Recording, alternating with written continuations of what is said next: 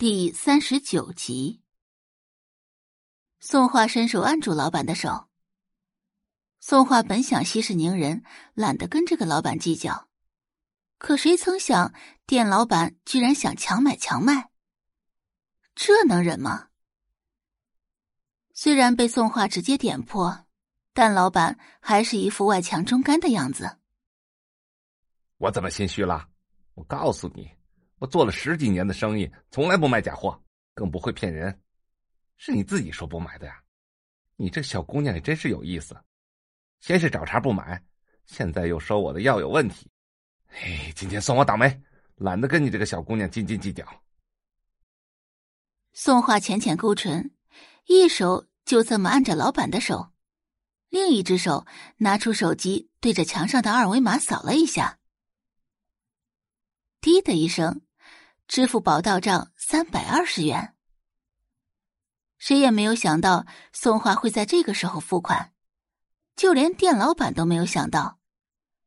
他这是在做什么？不是不要吗？难道是害怕了？要不然怎么会付款呢？对，肯定是这样。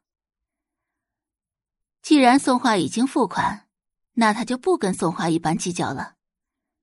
这么想着，店老板抽回了手。宋画拿起药袋，拨通一个电话：“喂，工商局吗？林业路一百九十五号商铺有人卖假药。卖假药？原来宋画是奔着举报去的，怪不得他要付款。工商局有规定，卖假药不但假一赔十，还会直接关店。”承担刑事责任。哎，小姑娘，有话好好说，有话好好说嘛。店老板这下是真的着急了。平常这样的事情他干了不少，都没有出过差错。小姑娘看着年纪不大，顶多还在上高中，一副很好欺负的样子，可没想到居然是不好惹的。宋画挂断电话。你卖假药欺骗消费者，就应该受到处罚。一看宋画不肯妥协，店老板恼羞成怒，直接伸手抢药。店老板人高马大的，宋画纤瘦不已，哪里是他的对手？旁边围观的群众眼看店老板就要打人，立即撸起袖子准备帮忙。只是还未等他们出手，宋画就一招制敌。只见他就这么轻轻的捏着店老板挥过来的手，店老板就动弹不得了。看似只是轻轻的捏着，可只有店老板知道他用了多大的劲儿。店老板疼得脸都白了，五官扭曲在一起。当店老板再次抬头看向宋画，眼底全是余悸。他不明白，一个看起来明明还未成年的小姑娘。究竟是哪里来的这样的身手？围观群众一看宋画这么厉害，纷纷鼓掌叫好。工商局来的很快，严查之后，不但发现店老板平时用红花冒充藏红花，库房里还有很多假药。小同志，今天谢谢你了。工作人员站在宋画面前，很难想象。这么个体型纤瘦的小姑娘，在没有任何人帮忙的情况下，竟然能和一个五大三粗的男子汉抗衡。给，这是假一赔十的赔偿款。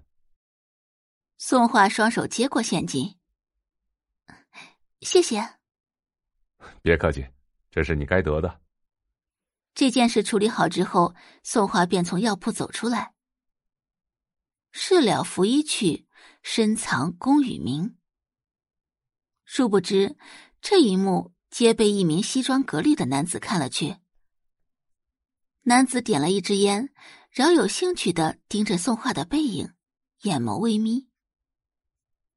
他五官俊朗，温润如玉。许久未见这么有意思的人了。烟雾越燃越多，将男子的五官隐藏起来。宋画在药材市场走走停停，收获颇丰。最后走到一家看起来很有年代感的药铺前停下，牌匾上写着三个大字：“百草阁”。